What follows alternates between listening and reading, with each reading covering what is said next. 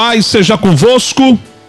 Meus amados, que Deus abençoe você grandemente. Eu sou o pastor Merivan de Oliveira, seu amigo de todos os dias, e vamos trazer hoje mais uma pequena porção da palavra de Deus para alimentar sua vida espiritual, para ajudar você a tomar decisões à luz da palavra de Deus e na direção do Senhor. Hoje o texto que nós escolhemos é uma passagem bastante conhecida e encontra-se em João capítulo 8, versículo de 1 a 11, conta a história da mulher que foi pega é, em adultério. Diz assim a palavra do Senhor nosso Deus. Jesus, entretanto, foi para o Monte das Oliveiras.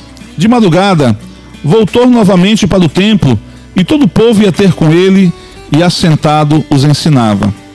Os escribas e fariseus trouxeram à sua presença uma mulher surpreendida em adultério e, fazendo-a ficar de pé no meio de todos, disseram a Jesus: Mestre, esta mulher foi apanhada em flagrante adultério. E na lei nos mandou Moisés que tais mulheres sejam apedrejadas. Tu, pois, que dizes? Isso diziam eles, tentando-o para terem de que o acusar. Mas Jesus, inclinando-se, escrevia na terra com o dedo. Como insistissem na pergunta, Jesus se levantou e lhes disse: Aquele que dentre vós estiver sem pecado, seja o primeiro que lhe atire pedra. E tornando a inclinar-se, continuou a escrever no chão. Mas ouvindo eles essa resposta, e acusados pela própria consciência, foram se retirando um por um, a começar pelos mais velhos até os últimos, ficando só Jesus e a mulher no meio aonde estava. E erguendo-se Jesus e não vendo a ninguém mais além da mulher, perguntou-lhe: Mulher, onde estão aqueles teus acusadores? Ninguém te condenou? Respondeu ela: Ninguém, Senhor. Então lhe disse Jesus: Nem eu tampouco te condeno. Vai e não peques mais. Louvado seja Deus. Eu gostaria de começar a meditar nessa palavra, levando em consideração o, fato de que a sociedade judaica ela era muito machista para haver um adultério, queridos, uma mulher casada, para ela poder estar cometendo um adultério, ela precisaria estar com o outro homem. E a Bíblia diz que ela foi pega em flagrante adultério, ou seja, no ato do adultério. Você percebe que os religiosos daquela época liberaram o homem que estava em adultério com ela, mas trouxeram ela para ser julgada e, quem sabe, condenada. Liberaram o homem, então você percebe que havia uma, um machismo muito grande na sociedade judaica da época. Deus criou o homem e mulher, deu os direitos do homem, deu os direitos da mulher, colocou autoridade sobre o homem, colocou submissão sobre a mulher na questão do casamento, mas ambos são servos do Senhor. Tá? Pedro, quando escreve a sua carta, é, a altura do versículo 3, a altura do capítulo 3, versículo 7, ele diz que o homem, o marido deve tratar a mulher, sendo ela também herdeira consigo das bênçãos do Senhor. Então, homem e mulher estão, de igual, estão num pé de igualdade, vamos dizer assim, diante de Deus. Não há distinção para o homem nem distinção para a mulher na hora de ser salvo. Mas no dia a dia, dentro de um casamento especificamente, há é, responsabilidades diferentes. O homem, ele é o cabeça, a mulher é a submissão. Não que a mulher deva ser escrava ou anular-se a si mesma para fazer a vontade do marido. O marido não pode ser autoritário, ele tem que ser autoridade. Há uma diferença. E aí trouxeram apenas a mulher na presença de Jesus.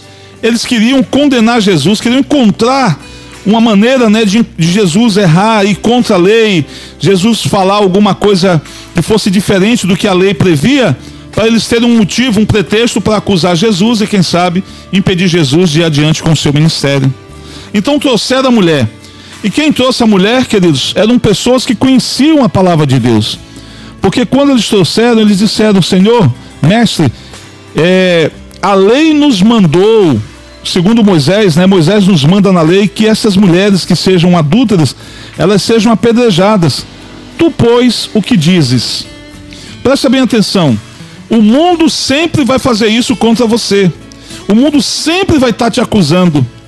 Quer você faça a coisa certa ou você faça a coisa errada, se você é de Deus, te prepara, porque no mundo dificilmente você vai encontrar apoio. No mundo dificilmente alguém vai bater palmas por aquilo que você faz para Deus.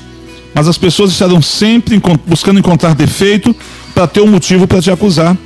Por isso, o cristão não tem que estar preocupado em agradar o mundo, a igreja não tem que estar preocupada em agradar o mundo. O cristão e a igreja tem que estar preocupado em agradar a Deus. E pode ter certeza, quando a gente coloca esse objetivo no coração de querer agradar a Deus, de querer agradar o Senhor, nós estaremos indo contra o mundo. Porque o mundo, principalmente na atualidade, anda totalmente avesso na contramão da palavra de Deus. Vou só dar um exemplo para você. Na década de 80, a música secular, a música popular brasileira, era uma música que falava de amor, que falava de alegria. Você não via maldades na música, mesmo a música não glorificando o nome do Senhor, mas você não via maldade na música. Mas hoje as músicas que fazem sucesso, elas fazem apologia ao sexo, elas diminuem a mulher, chamando a mulher de cachorra, é, os funks, muitos funks que são cantados em favelas, coloca a população, os jovens contra a polícia. Muito das músicas que estamos hoje aí escutando, as pessoas estão escutando, eu não escuto, mas quem escuta, é música que faz apologia à traição, adultério e por aí vai, queridos. Você percebe que o mundo, cada dia que passa, está ficando mais promíscuo, está ficando cada vez mais pecador. O mundo cada vez mais está se distanciando de Deus. Então nós que somos de Deus não temos que buscar agradar o mundo, nós temos que agradar a Deus. A palavra de Deus ela vai confrontar o pecado. Quem machuca é a palavra de Deus, quem fere é a palavra de Deus, mas quem cura também é a palavra de Deus.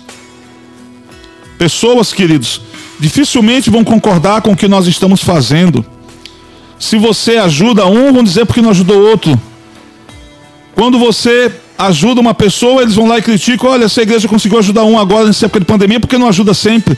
Nunca nós iremos agradar. E o mundo vai estar sempre buscando nos acusar. A Bíblia até coloca o diabo, que é o príncipe desse mundo, como nosso acusador. Ele sempre vai estar encontrando, buscando encontrar alguma maneira para estar nos acusando, para nos fazer perder a bênção, para tentar nos levar à morte. Aquela mulher foi humilhada Aquela mulher foi carregada pelas ruas de Jerusalém até chegar onde Jesus estava. Todos ficaram sabendo o que aquela mulher tinha cometido, porque é assim que o mundo faz. O mundo pega o seu erro, o mundo pega o seu pecado e expõe, queridos, coloca no ventilador para que todo mundo possa saber. Eu fico, vou usar aqui um termo do norte aqui da nossa região, eu fico cuída da vida. Quando eu vejo, por exemplo, um servo de Deus indo para o Facebook se lamentar colocar dificuldades que ele enfrenta na sua igreja, ou criticar um cristão, criticar um pastor. Nós temos meios para resolver isso sem precisar expor publicamente. Não é que a gente queira cobertar, não é que a gente queira colocar pano quente sobre o erro, não. Mas a Bíblia diz que é inevitável que venham os escândalos, mas ai daquele por quem os escândalos vier à tona. Trouxeram essa mulher, queridos, envergonharam ela, todo mundo vendo o que ela tinha feito, o que ela tinha cometido, porque é assim que o mundo faz. O mundo não está aí para te ajudar, o mundo está aí para te derrubar, para te tirar da presença de Deus. Jesus orou pelos discípulos, Senhor, eu oro por eles, estão nesse mundo, mas não são deste mundo. O inimigo e o mundo sempre vai tentar fazer isso, mas graças a Deus que em Jesus nós encontramos misericórdia. E encontrar misericórdia em Jesus não significa que estamos autorizados a estar pecando toda hora, porque sempre que pecarmos, vamos nos voltar para Jesus, vamos pedir perdão. Jesus é amor, Jesus vai perdoar. Cuidado, cuidado, perdão só existe quando há arrependimento sincero e de coração. Arrependimento é quando você reconhece o erro e abandona a prática daquele erro. Tem muita gente adulterando hoje, pede perdão, adulterando hoje, pede perdão. Eu fui numa casa orar aqui pelo um rapaz, ele havia adulterado. E eu fui orar na casa dele, e o problema lá estava feio, a mulher já não queria mais ele, porque ele já tinha adulterado diversas vezes. E agora ele arranjou a desculpa que era um demônio que estava agindo na vida dele e levava ele para o adultério. E quando nós fomos orar na casa dele, ele manifestou um demônio gritava, espumava, mas eu percebi que aquilo tudo era uma interpretação. E aí nós demos uma de seu madruga, né, queridos, com o Kiko, demos um beliscãozinho suave no braço dele e ele começou a gritar de dor. E pela minha experiência, quando uma pessoa está possessa, você pode bater nela, ela não vai sentir dor. Porque não é ela que está ali, é o espírito maligno que está através da vida dela. Aí quando ele começou a sentir dor, gritou um ai bem alto. Falei, filho, senta aqui. Quando ele sentou, falei: toma vergonha na tua cara, rapaz. Se fazendo passar por endemoniado para tentar enganar sua esposa. Olha seus filhos como é que estão aqui assustados, pensando que você está com, realmente com, com o diabo no couro. Na verdade, você está aqui só mentindo. Você é um prostituto, você é um adúltero. Se corrija. Pare com isso. Você se diz servo de Deus, mas quer andar no pecado. Quer estar em adultério e vindo para a casa de Deus pedindo perdão. Achando que está sendo a casa de Deus justificado. Se não tiver arrependimento na sua vida, você não recebe o perdão de Deus. Enfim, frequentava a nossa igreja, saiu da nossa igreja, saiu falando mal da igreja, está congregando outra igreja. Espero que esteja firme, espero que esteja longe do adultério, porque é o que Deus deseja para a vida dele. Aquelas pessoas começaram a insistir com Jesus, mestre. E aí, a gente mata ela pedrada ou não mata? O que, que você diz? E a resposta sábia de Jesus foi: Quem dentre vós não tenha pecado, que atire a primeira pedra. Sabe o que aconteceu ali? Jesus estava dizendo para aquelas pessoas: Meus filhos, o pecado dela foi um pecado feio de adultério, o marido dela não merecia isso. Mas o pecado dela leva ela tanto para o inferno quanto o pecado da mentira. Quanto a pecado do engano, quanto é a mesma coisa com relação ao pecado do engano. Jesus quer dizer: quem rouba um milhão e quem rouba dez centavos, não importa a quantia que roubou, diante de Deus é ladrão do mesmo jeito. Deus não vai levar em conta que um roubou um milhão e um roubou só 10 centavos. Deus vai levar em conta que as pessoas roubaram e, portanto, são ladras. Então preste atenção numa coisa. O pecado, queridos, não tem tamanho, não tem peso, não tem dimensão. Pode ser feio aos olhos dos homens, mas pecado é pecado diante dos olhos de Deus. Não existe pecadinho, pecado e pecadão. Não existe. Não existe pecado careca que as pessoas têm até a mania de dizer, ah, fulano cometeu um pecado cabeludo. Não existe pecado careca, não existe pecado cabeludo. Pecado é pecado. E se é pecado, fecha a porta do céu na sua vida. Impede você de entrar no céu. Meus queridos, o reino de Deus não é brincadeira. Deus nos dá uma salvação de graça, mas Ele exige de nós santidade.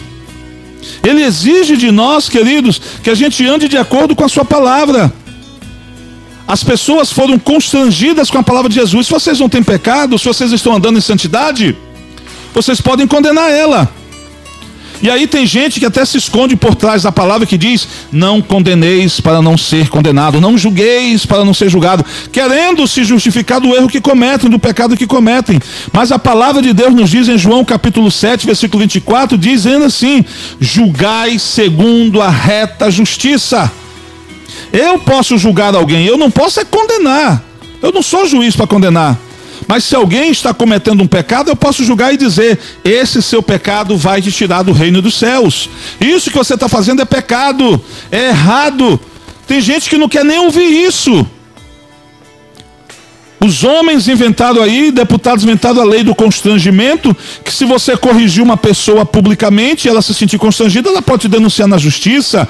Mas a palavra de Deus diz, Paulo escrevendo a Timóteo, aquele irmão que errou, que pecou, corrige ele na presença de todos, para que haja temor dos demais.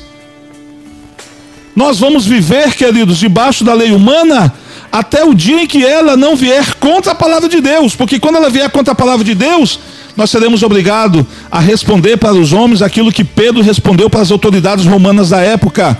Mas importa obedecer a Deus do que aos homens. Mas importa se submeter à autoridade de Deus do que à autoridade dos homens. Trouxeram aquela mulher em pecado. Trouxeram aquela mulher para ser apedrejada. Trouxeram aquela mulher para ser condenada, não tiveram misericórdia dela, não tiveram pena dela, não tiveram dó dela, não quiseram dar uma segunda chance para ela, queriam matá-la. E é exatamente assim, queridos, que o mundo quer fazer com você, é exatamente assim que o inimigo quer fazer com você. Jesus nos alertou disso, mas as pessoas não estão levando em conta. João 10,10 10, ele diz: O diabo veio senão para roubar, matar e destruir. Roubar, matar e destruir. Mas eu vim para vos dar vida e vida com abundância. Jesus tem uma nova vida para nós. Mas para que nós possamos usufruir da vida que Jesus tem para nós, precisamos viver afastado do pecado Precisamos aprender a viver uma vida de santidade. Santos não são aqueles somente que são venerados aí pelos nossos irmãos católicos. Santos são todos aqueles que vivem afastados do pecado. Se você não vive em pecado, você é um santo homem de Deus, uma santa mulher de Deus. Você só precisa viver afastado do pecado. Você só precisa aprender a viver, sabe que eles em concordância com a palavra de Deus, ser guiado pelo Espírito Santo de Deus, como diz a palavra do Senhor. Quem é do Espírito é guiado pelo Espírito, quem é da carne é guiado pela carne. Quem guia você? Quem é Senhor sobre a sua vida? Todos foram embora, porque a consciência deles acusaram eles, e eles sabiam que eles não poderiam permanecer ali, tentando acusar aquela mulher, sendo eles também pecadores. Jesus, percebendo que todos foram embora, Jesus perguntou: Mulher, onde estão aqueles teus acusadores? Por que ninguém te condenou? Ela falou: Senhor, ninguém. Ninguém está mais aqui presente, todos foram embora. Significa que eu estou livre de ser apedrejada? Significa que eu não vou morrer fisicamente? É como se Jesus estivesse dizendo: fisicamente não, mas espiritualmente você está morta, porque você está em pecado. E se você continuar na prática desse pecado, no dia em que você morrer fisicamente, seja por velhice, por uma doença, você não vai ter parte no reino dos céus. Portanto, vá e não peques mais. Eu não vou te condenar à morte a pedradas. Eu estou te dando uma nova chance, eu estou te dando uma nova vida. Mas vá e não peques mais. É isso que Deus espera de nós que nascemos de novo que nós viemos viver uma vida sem pecado. Você precisa receber Jesus como Senhor e Salvador na tua vida e viver uma vida sem pecado se você quiser entrar no reino dos céus. Não adianta ser religioso, não adianta frequentar a igreja se você não vive uma vida de compromisso com o Senhor, de compromisso com a Sua palavra.